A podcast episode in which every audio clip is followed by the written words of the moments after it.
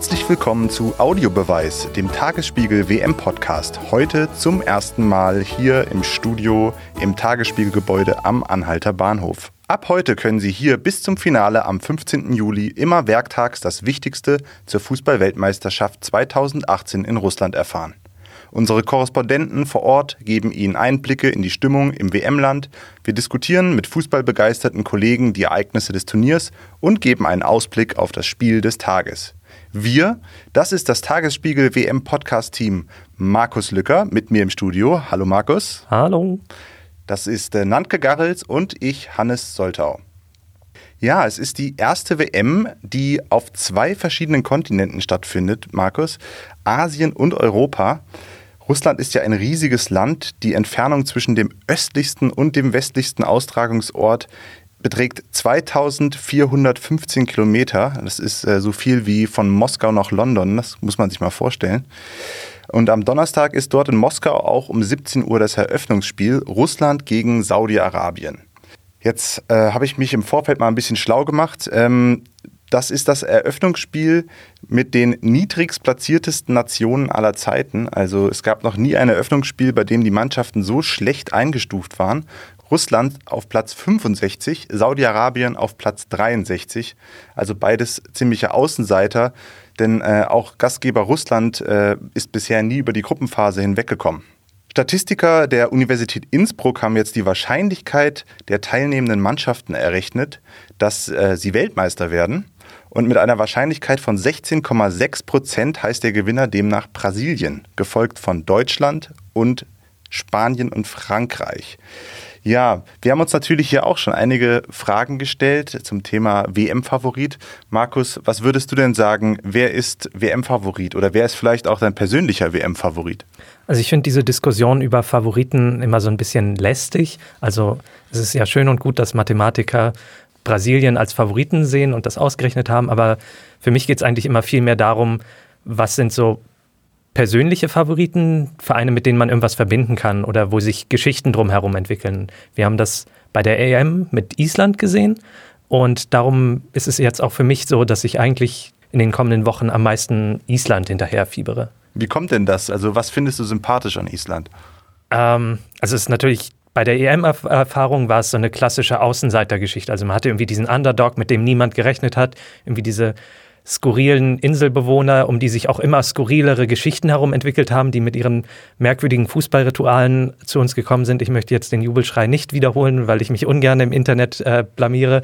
Ähm, ja, aber die halt durch ihre eigenwillige Art alleine faszinieren konnten und die sich immer weiter durch die Runden hindurch geschlängelt haben, vorbei an Favoriten wie England, nachher im Viertelfinale an Frankreich gescheitert sind, aber auf dem Weg auch zum Beispiel Österreich besiegt haben ähm, mit einem 2 zu 1 und damit zumindest aus aktueller Sicht Deutschland zumindest ein bisschen voraus sind.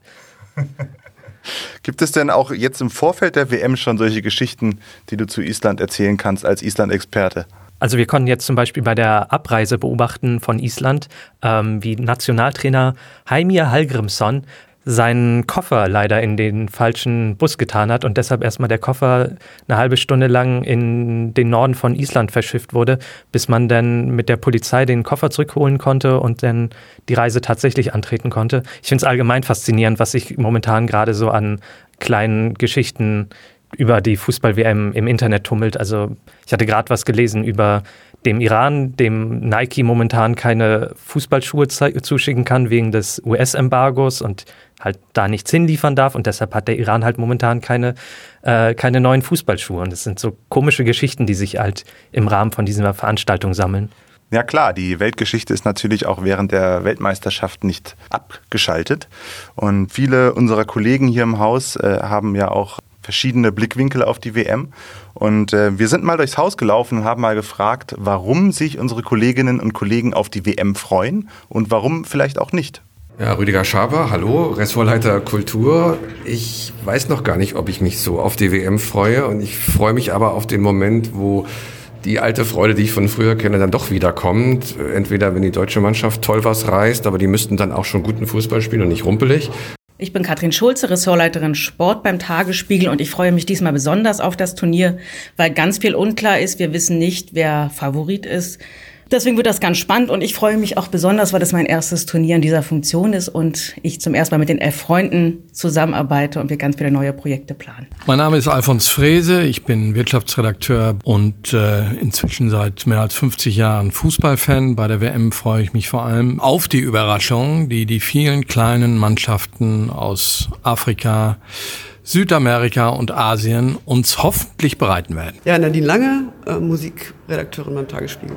Ja, also so richtig explosiv ist die Vorfreude bei mir noch nicht, aber ähm, das kommt meistens während des Turniers wenn dann alle darüber reden und alles voll damit ist, dann steige ich meistens automatisch auch ein. Frieder Teufel, verantwortlicher Redakteur Meinung. Ich freue mich deshalb auf die WM, weil nach Putin, FIFA und Pfiffen gegen Gündogan es doch sehr spannend sein wird, welcher Grund es sein wird, ähm, warum es am Ende dann doch wieder ein großartiges Turnier wird.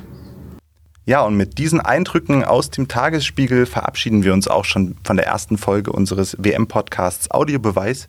Wie gesagt, ab sofort können Sie uns immer werktags bis zum 15. Juli hören. Morgens um 10 stellen wir den Podcast online mit Korrespondentenberichten, mit kleinen Geschichten vom Rande der WM und einem kleinen Ausblick auf das Spiel des Tages.